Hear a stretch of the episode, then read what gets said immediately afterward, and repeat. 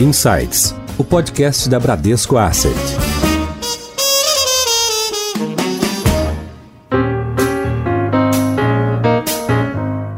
Olá, bem-vindos a mais um episódio do Insights, o podcast da Bradesco Asset. Estamos vivendo um momento de reabertura dos mercados após a pandemia do Covid-19. E os mercados financeiros têm respondido com bastante euforia. Para entender melhor se essa alta nos mercados se justifica com dados econômicos, convidamos duas economistas para falar com a gente. Nós temos uma economista de dentro de casa, que é a Sara Bretones. Sara, tudo bem? Oi, Pri, tudo bem? Tudo bom. E temos como convidada a Fabiana Datri, que é economista do Banco Bradesco. Fabi, tudo bem? Tudo bem, Pri. Fabi, a gente tem visto uma melhora bastante expressiva nos, nos mercados, né? É, o último mês foi um mês de alta nas bolsas globais, inclusive na bolsa brasileira. Mas, recentemente, nos últimos dias, a gente viu uma reversão dessa euforia, se a gente pode chamar assim.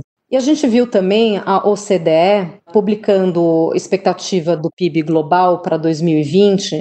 Então, ela está falando aí de uma retração de 6% do PIB global para 2020, e isso é no cenário otimista. Porém, para 2021, ela espera uma recuperação ali da ordem de 5%. Esse e outros fatores tiveram aí, deram uma, uma dor de barriga nos mercados. Qual é a tua leitura sobre esses dados e o que, que a gente tem visto aí nos últimos dias? Legal você já começar por essa pergunta, né? Que acho que é a pergunta que todo mundo tem na cabeça, e ainda mais quando vê a recuperação dos mercados das últimas semanas, eu diria, e perguntar: será que é daqui para cima, agora para, é daqui para baixo, né? Então, para organizar o nosso raciocínio, eu separaria em dois blocos, tá? O primeiro bloco que explica a melhora dessas últimas semanas. Nunca a gente tem um evento único, né? Uma combinação de elementos, e eu diria que no início da pandemia, diversos bancos centrais e diversos governos anunciaram pacotes expressivos de estímulos fiscais, de ajuda às famílias e às empresas, de cortes de juros, injeção de liquidez nos mercados, e no primeiro momento era muito difícil de ver o efeito, né, quão efetivas eram essas medidas, né? E na hora que a pandemia começa a ser contida em diversos países, primeiramente na Ásia, depois na Europa, em alguma medida nos Estados Unidos, e deve acontecer isso em muitos países emergentes nas próximas semanas, você viu a reabertura da economia. Então, eu separaria esse primeiro bloco mais otimista e que foi o motivo para os mercados terem melhorado, que foi a contenção do vírus, e acho que esse é o primeiro ponto, né? Essa crise, ela é uma crise diferente de outras que a gente viveu. Então, você teve, de fato, uma contenção dos casos, o problema sanitário, a questão da saúde foi equacionada. Depois, eh, as economias abriram e esses estímulos têm sido, eu diria, funcionais eles têm ajudado a retomada da economia. E a reabertura, por hora, ela tem sido bem sucedida do ponto de vista de melhora da economia. Então, alguns indicadores uh, de maio já mostram essa melhora e, uh, aparentemente, os dados mostram que não houve uma segunda onda de contágio em diversos países. Tá?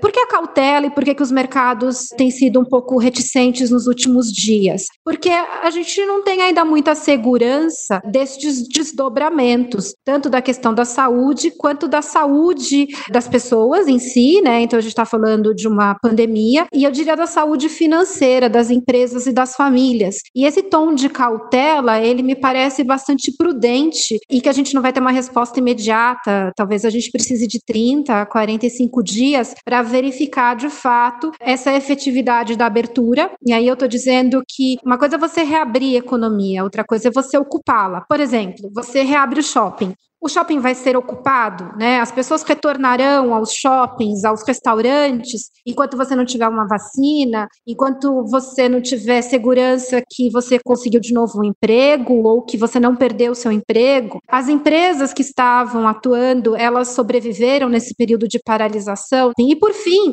eh, precisa de mais estímulos, né? Esses juros vão ficar parados por muito tempo, né? O Banco Central dos Estados Unidos revelou essa preocupação. E aí a revisão do OCDE para eu terminar esse meu primeiro bloco de considerações, ela traz duas visões. Essa visão mais cautelosa, né? A, a, instituição ela traz um número bastante negativo. Nós particularmente vemos uma queda menos intensa, mas porque ela traz essa preocupação de uma possível segunda onda de contágio e uma retomada mais lenta daqui para frente, né? Uma coisa é você estar tá debaixo da piscina e levanta, isso é muito rápido. E depois, né? Eh, com que velocidade? É como você está fazendo o mergulho e subir sem fazer a descompressão, né? De repente, Exato. rápido demais, isso tem consequências. E qual o vigor que você vai ter para nadar até do outro lado da borda, né? E o vigor é como o mercado de trabalho vai estar, tá. a questão da saúde mesmo, sem uma vacina, isso não é imediato. Nós, economistas, não temos o menor controle é, das pesquisas, mas temos monitorado que há avanços, mas não tem nada de concreto, nem de tratamento. Então, o vigor para você chegar do outro lado da piscina é uma grande interrogação e justa o mercado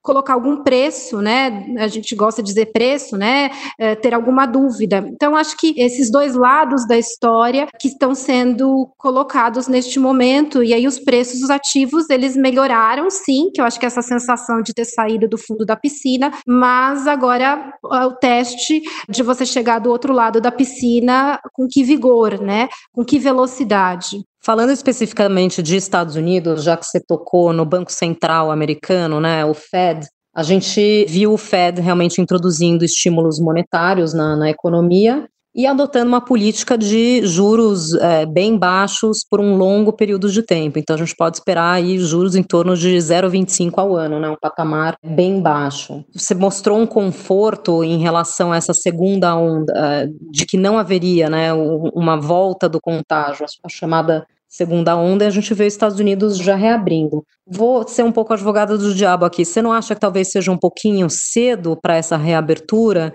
E aí, o segundo ponto que eu queria te perguntar é: como explicar a alta do S&P, né, da principal índice acionário americano, diante dos pedidos de desemprego que dispararam? Acho que o, o Fed, por ser o, talvez o, o, banco central de referência para muitos, né, ele cumpriu um papel de cautela, de dizer, olha, de fato, você tem sinais de recuperação, mas, por outro lado, você ainda tem um nível de desemprego bastante elevado e, por isso, eh, os juros vão ficar baixos por bastante tempo, né? Então, ao mesmo tempo que ele dá uma tranquilidade, dizer, eh, estarei presente do seu lado por muito tempo, ele trouxe uma preocupação, dizer, poxa, você não está vendo a retomada e reconhece essa melhora melhora que os preços ativos, como você falou, S&P e a bolsa americana está dizendo, né? Acho que a melhora da bolsa americana, em grande medida, é explicada pelos juros baixos, né? As condições que as empresas vão ter para se financiar e se manterem saudáveis e vivas por um bom período de tempo, considerando que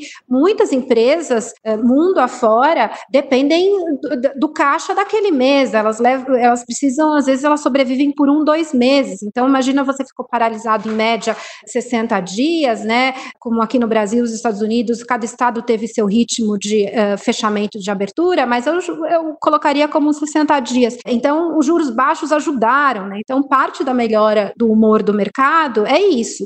A próxima rodada é o que você colocou mesmo, com esse nível de desemprego, qual a capacidade que você tem de continuar crescendo, qual a capacidade que você tem de continuar ferindo lucros, né? Eu diria mais do que lucros receita, né? Então, acho que nenhuma coisa nem outra são concorrentes do raciocínio, né? A destruição de emprego dos Estados Unidos referente a maio foi uma grande surpresa positiva. Se esperava um número negativo e veio positivo, ou seja, já se começa a gerar empregos. Então, uh, a gente tem que ver, sim, esse nível é compatível com uma recessão neste trimestre, mas a capacidade de resposta é muito rápida. E aí, como eu falei anteriormente, é um momento muito delicado e muito com muitas incertezas para você tomar uma direção única e dizer, olha, o dado é ruim, mas o dado melhorou muito rapidamente, né? Então, nesse sentido, a autoridade monetária, que é a referência, ela exibe essa cautela que a gente tem que levar em conta. Perfeito. Você tocou aí no ponto do emprego. Realmente, o mercado de trabalho nos Estados Unidos, como você disse, é muito mais flexível. Eu diria que ele tem menos informalidade do que o mercado brasileiro, mas os empregadores têm mais flexibilidade nas demissões e até nas contratações temporárias.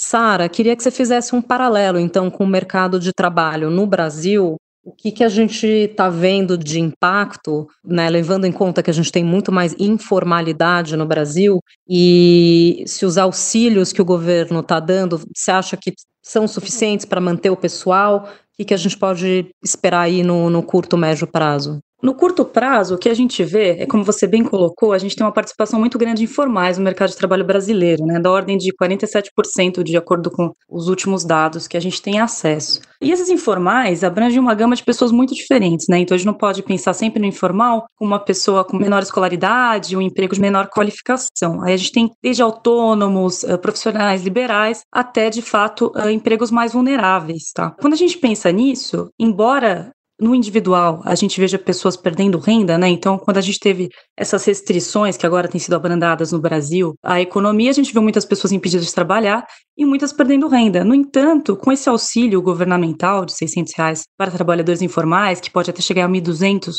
no caso de mães chefes de família, a gente tem uma recomposição de renda muito importante. Eu acho que isso é interessante no Brasil, então, apesar de a gente ter um mercado de trabalho mais rígido e a gente esperar um aumento grande do desemprego, de certa forma a gente vai ter esse movimento de perda de massa de renda compensado pelos auxílios governamentais. Tanto esse auxílio para informais, que eu comentei, como aquele contrato é, suspenso de trabalho, que foi uma medida editada pelo governo, permite que as empresas é, suspendam o contrato de trabalho temporariamente, deixem de pagar o salário e essas pessoas entrarem no seguro-desemprego, mesmo sem perder o vínculo, ou a redução temporária de carga de trabalho e de salário correspondente né? E aí também o governo complementaria. Esse é o chamado bem, né? Benefício emergencial. Como a gente tem essa reposição de renda, ainda que parcial, esse efeito das medidas de isolamento social, né, esses efeitos negativos sobre a economia vão ser, de certa forma, diluídos, tá? Não totalmente apagados, mas a gente tem essa grande vantagem no Brasil, que foram essas medidas implementadas nesse ano. Tá? Então, eu diria que, embora a gente tenha um mercado de trabalho mais rígido e que a gente deva ter uma taxa de desemprego se elevando bastante, né, a gente já viu nos dados de abril alguma elevação mas ainda pequena, isso deve se acentuar nos próximos dados, a gente vai ter alguma recomposição de renda que vai ser importante para segurar o consumo. O governo tinha comunicado também uma possível liberação adicional do FGTS, né?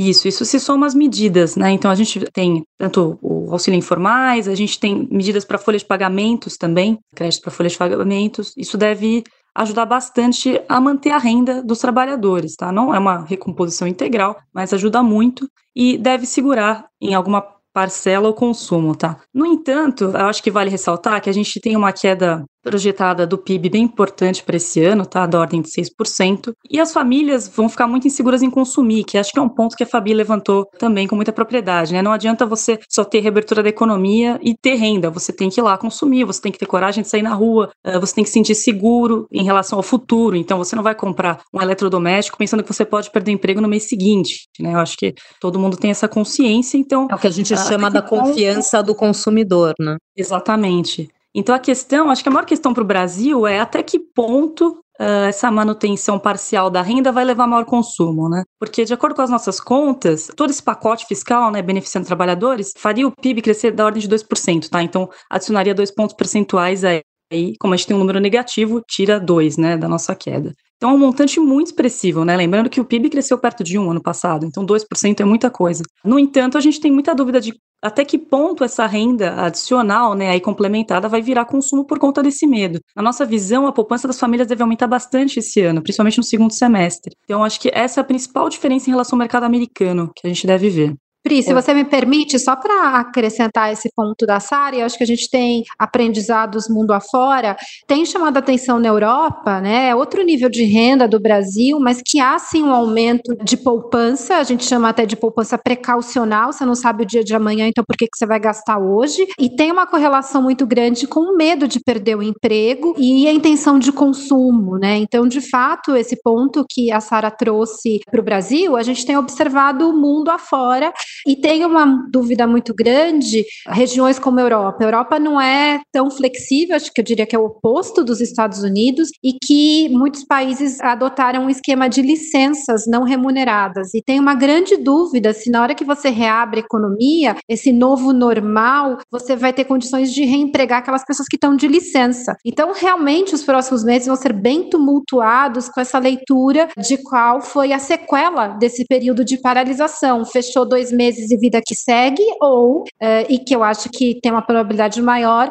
fechou dois meses, não é vida que segue, tem algumas consequências mais permanentes deste período e que vão impactar principalmente o resultado do PIB do terceiro e eventualmente do quarto trimestre deste ano.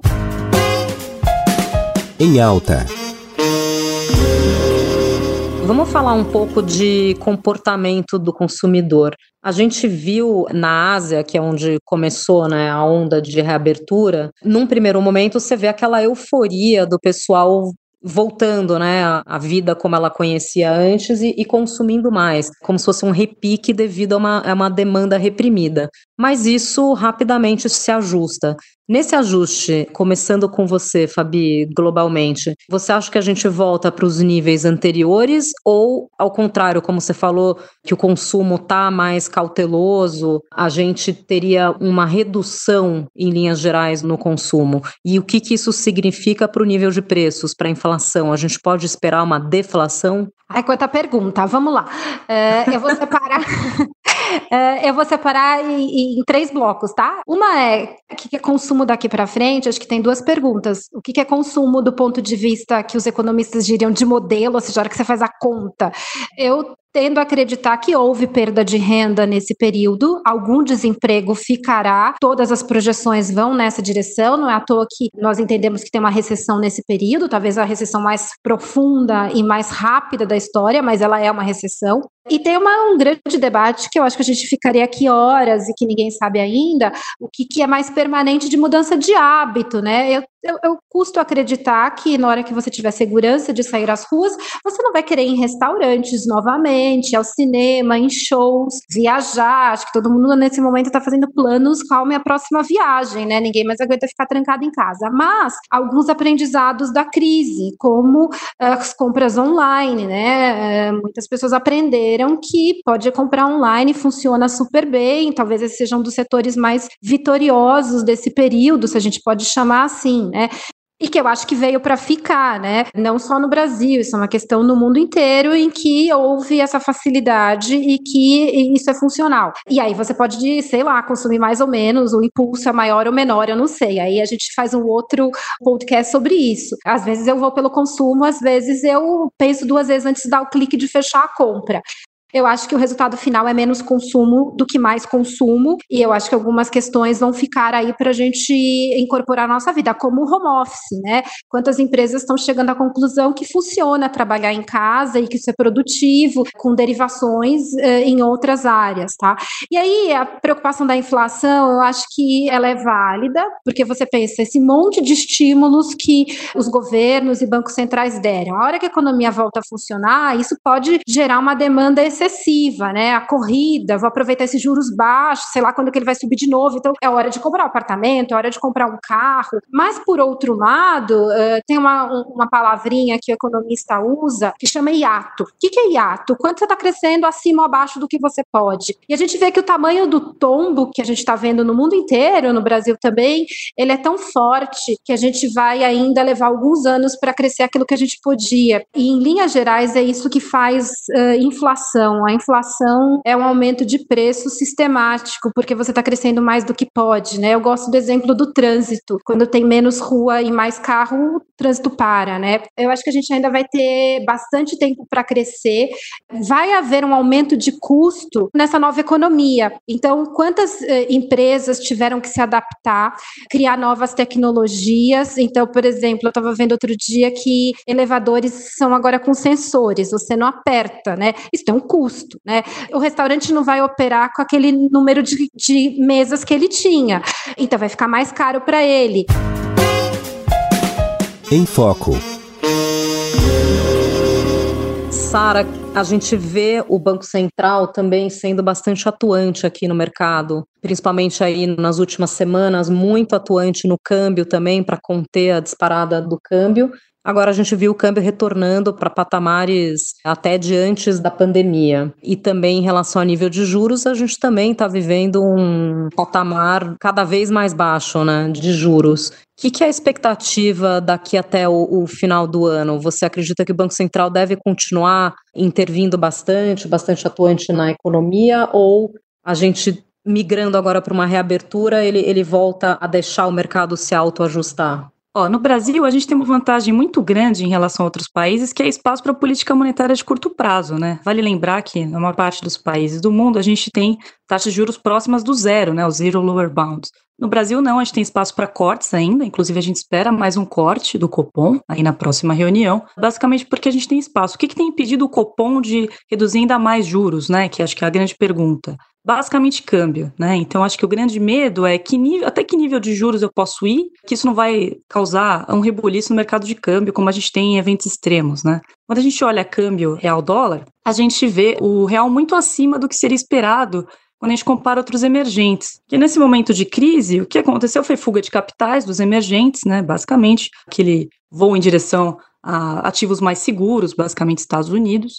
Uh, e com isso a gente teve depreciação do câmbio nos principais emergentes. Só que a gente vê que a depreciação no Brasil foi além do que seria esperado, basicamente por conta da nossa situação interna, né? Então a gente não tem só o evento externo da crise gerada pela pandemia, pelas medidas de isolamento social, como a gente também tem uma crise interna política. Por isso que a gente, apesar dos nossos modelos, né, dizerem que o câmbio deveria estar mais apreciado, então a gente já chegou a 5,60 Uh, e agora já está batendo perto dos 5, nossos modelos apontam que menos de 5 seria o adequado, mas a gente embute aí uh, esse prêmio. é um câmbio de, de equilíbrio, aí abaixo dos 5. Exatamente. Quando a gente olha os nossos pares internacionais, né, que são basicamente os outros países emergentes. No entanto, como a gente tem um risco político agravado nos últimos tempos, a gente não espera um câmbio abaixo de 5, a gente espera algo em torno de 5,20 com esse prêmio uh, de risco. Então, acho que basicamente as mensagens que a gente tem são juros para baixo, como seria de se esperar. E aí o Banco Central com muita cautela, com medo desses juros muito baixos depreciar ainda mais o câmbio, né? O grande preocupação do Banco Central, e quando ele intervém no mercado de câmbio, ele não defende um patamar de câmbio, né? Ele não fala o certo é 5, o certo é 4,50, o certo é 6.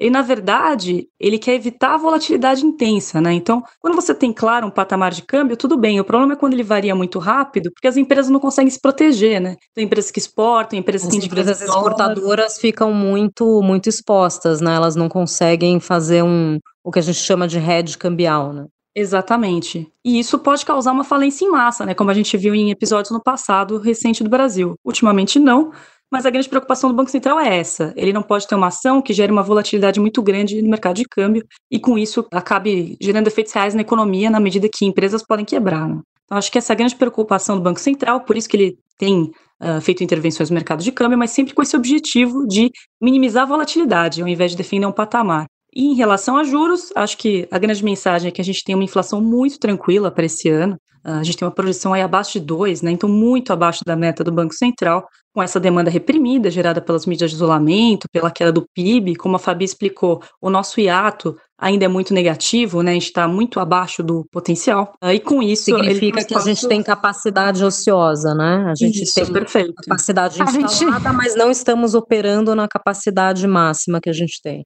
Exatamente. Só entre nós, né? A economista gosta de palavra difícil, né? A gente vai entrando nesses Eu tô tentando traduzir aqui um pouco. É, obrigada.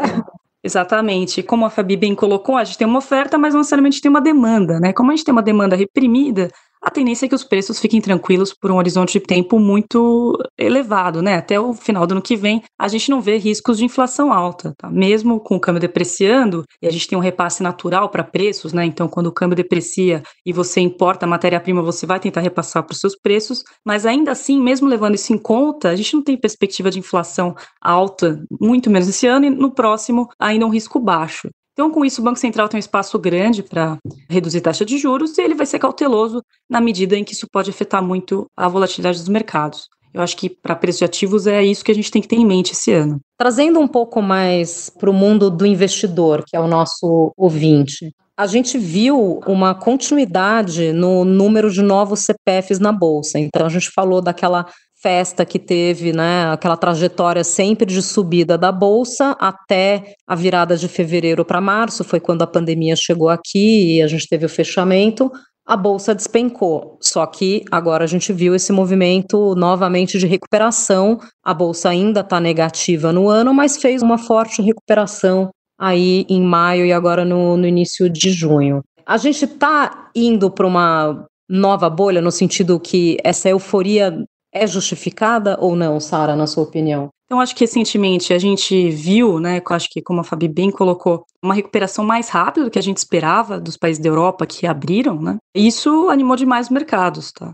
aqui no Brasil também, com a reabertura, né, essa perspectiva de que talvez não seja um quadro tão nefasto quanto a gente pintava há um tempo atrás, tem animado os investidores. Mas acho que restam muitas dúvidas, então acho que a gente, a cara da epidemia aqui é muito diferente do resto do mundo. Talvez a gente se pareça um pouco mais com os Estados Unidos do que com a Europa, né? No sentido de que no Brasil a gente não fez uma quarentena intensiva, né? A gente fez uma coisa muito desordenada. Não foi tão rígida, né? Foi mais Exatamente. leve. Poderia ter sido mais rígida. O problema foi a, a baixa adesão da população. Exatamente. Até porque, no nosso caso, a gente não tem como fazer, como na Europa, por exemplo, de colocar policiais vigiando se as pessoas estão cumprindo a quarentena de fato, perguntando onde você vai, quanto tempo você vai, né? Que foi o que aconteceu é, na Europa, de modo geral, em Alemanha, Itália, né? Então, as pessoas seguiram a risca a quarentena e foi uma coisa organizada, né? Acho que no Brasil a gente teve ações muito descoordenadas entre estados, né? Alguns estados reabriram antes, outros nem chegaram a aderir à quarentena direito, e a gente já está saindo das medidas de isolamento, né? Agora,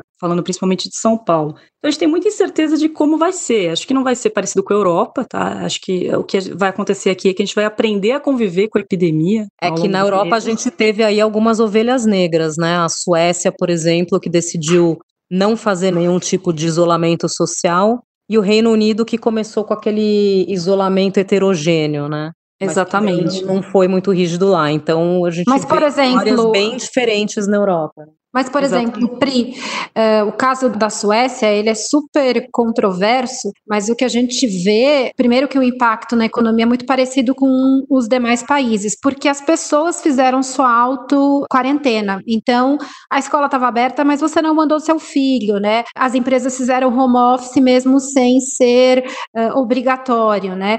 Então, acho que como a Sara falou, as experiências globais são bem distintas e o que a gente percebe que tem ajudado muito a a gente é confrontar o dado oficial da quarentena, né, o período, o formato, com aqueles dados de georreferenciamento, porque eles mostram de fato se as pessoas saíram de casa. E aí, como a Sara falou, a gente é bem parecido com os Estados Unidos, que você tem uma baixa adesão ou uma adesão aquém daquilo que se deveria. Mas tem um outro ponto, tem vários estudos que mostram que países emergentes têm uma capacidade menor de transformar em empregos com presença física e, empregos digitais. Basicamente, você tem uma capacidade menor de fazer home office com a característica do emprego por ser um país emergente, por ter menos, essa palavra até ficou velha, sei lá se é mais adequada, digitalização, robotização. Então, a gente de fato, por ser um país emergente, tem menos flexibilidade aqui no Brasil de aderir uh, a empregos mais digitais do que em outros países, né? Tudo isso para corroborar o ponto da Sara. Legal, queria até voltar nesse ponto do o que, que é a nova forma de trabalhar, né? A gente viu muitas empresas aderindo ao home office, nós do Bradesco, por exemplo, na Bran, a gente está 99% dos colaboradores em home office e tem funcionado super bem.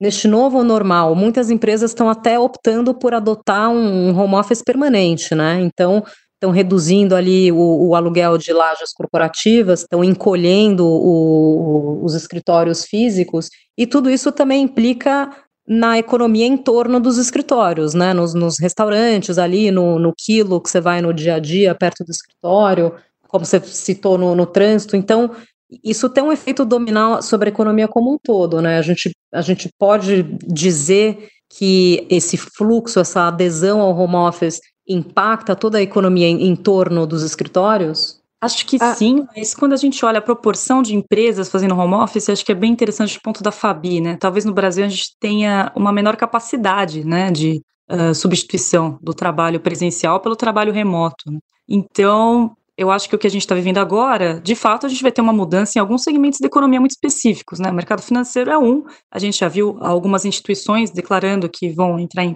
regime de home office eh, permanentemente, não só durante quarentena, mas eu acho que na economia brasileira como um todo, apesar de a gente ter tido esse salto tecnológico rápido, né, então a gente já tinha as ferramentas, só não utilizava, né, de reuniões online, uh, de entregas, né, então o delivery se expandindo, a gente já tinha essas ferramentas, mas não utilizava. Eu acho que a gente vai ter uma é, mudar um pouco a cara da economia, mas não sei se o impacto é negativo, né? Acho que a gente tem mais uma substituição de serviços do que uma perda em si, principalmente nesses segmentos que você colocou. Perfeito. Aí quais serviços que a gente poderia esperar um, um crescimento, um aumento? Eu Mais acho de que tecnologia, de entretenimento em casa, delivery, esse tipo de, de serviço? Eu acho que no, no curto prazo, sim. Mais fácil do que falar que segmentos uh, vão sair ganhando, né? Acho que é mais fácil falar que segmentos vão sair perdendo. Transportes, de um modo geral, né? Como vocês bem colocaram, uh, agora que a gente descobriu que pode trabalhar de casa, que não precisa pegar horas de trânsito, os transportes devem sofrer, sim. Uh, embora a gente tenha compensação de outro lado, que é a questão de entregas, né? Que também vão entrar em transporte, uh, mas são outro tipo de serviço. E hospedagem, né, viagens, restaurantes, aí a gente vai ter toda uma incerteza gerada pela pandemia ainda, né, até que esteja disponível uma vacina, as pessoas vão viajar menos, vão se hospedar menos, talvez sejam menos propensas a ir em restaurante, continuem indo, mas com alguma cautela, né, os restaurantes operando com capacidade reduzida. Então, setores de serviço, de um modo geral, esses mais intensos presencialmente, vão sofrer bastante. Mas a gente tem, por outro lado, desenvolvimento de tecnologia de informação, a gente tem algum tipo de transporte, né, nessa parte do delivery se desenvolvendo. Então a gente tem ganhadores e perdedores dessa pandemia, né? Mas de um modo geral, o nível de atividade no curto prazo tende a recuar. Bom, a gente falou muito da questão do home office. Fabi, você tem filho pequeno em casa. Como é que está sendo para você trabalhar de casa com pequena? Eu gostaria, às vezes, de estar. Por exemplo, alguns países abriram primeiro as escolas. Aqui não sei como vai ser, mas não é fácil Você de. Você está contando os dias para reabrir a escola. É, assim, acho que home office é um mundo dos sonhos, de você ter uma vida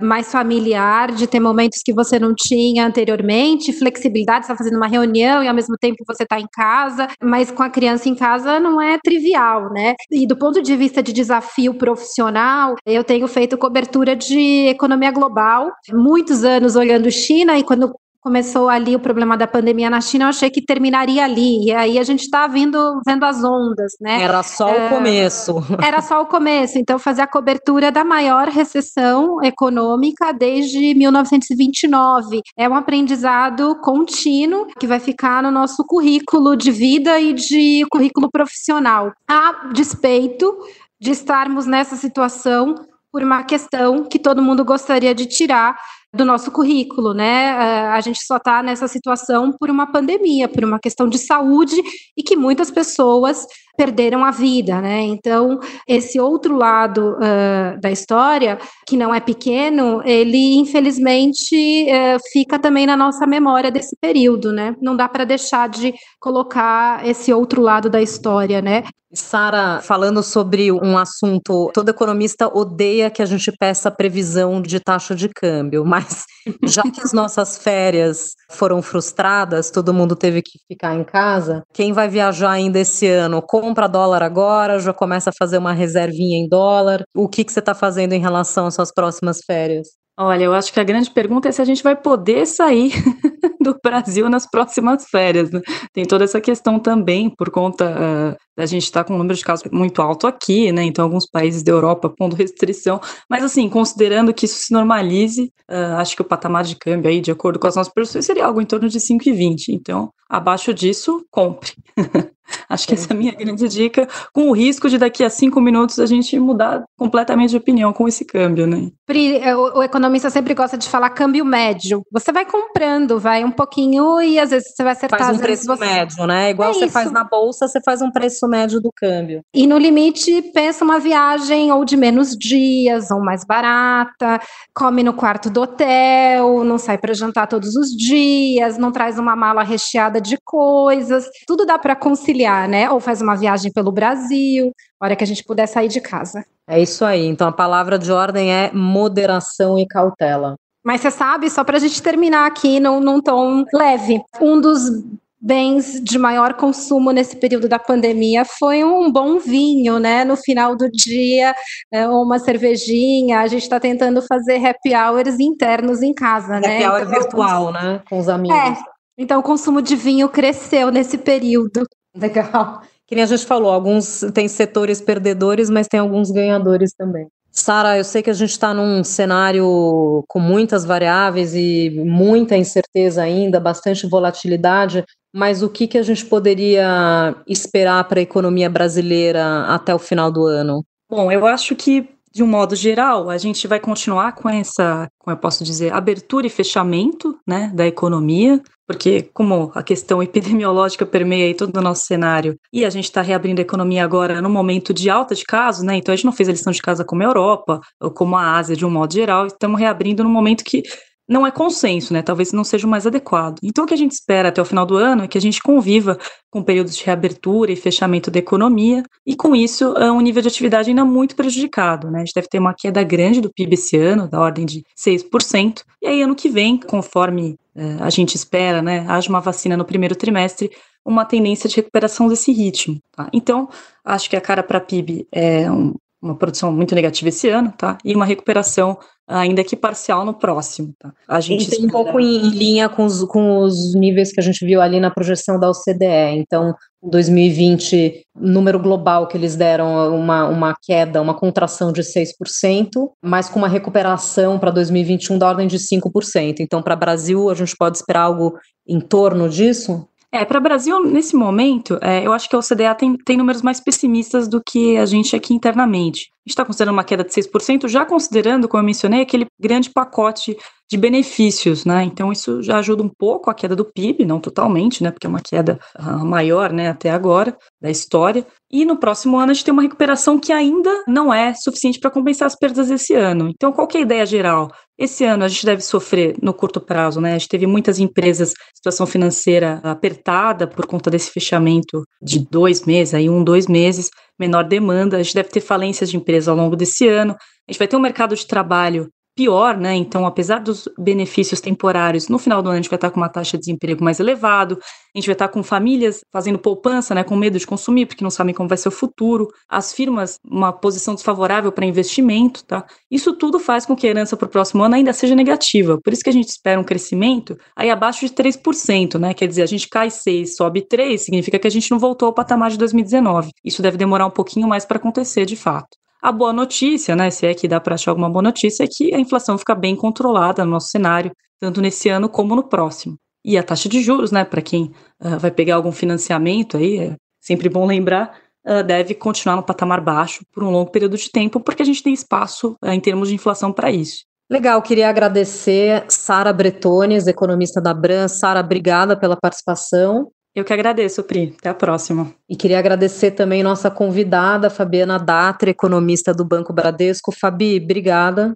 Eu que agradeço, ficaria aqui horas falando, mesmo virtualmente é agradável conversar, tá, a conversa estava muito boa. Legal, a gente pode agendar outros episódios. Fiquem ligados, toda semana tem episódios novos no Insights e siga também a página da Bran no LinkedIn. Tchau, até a semana que vem.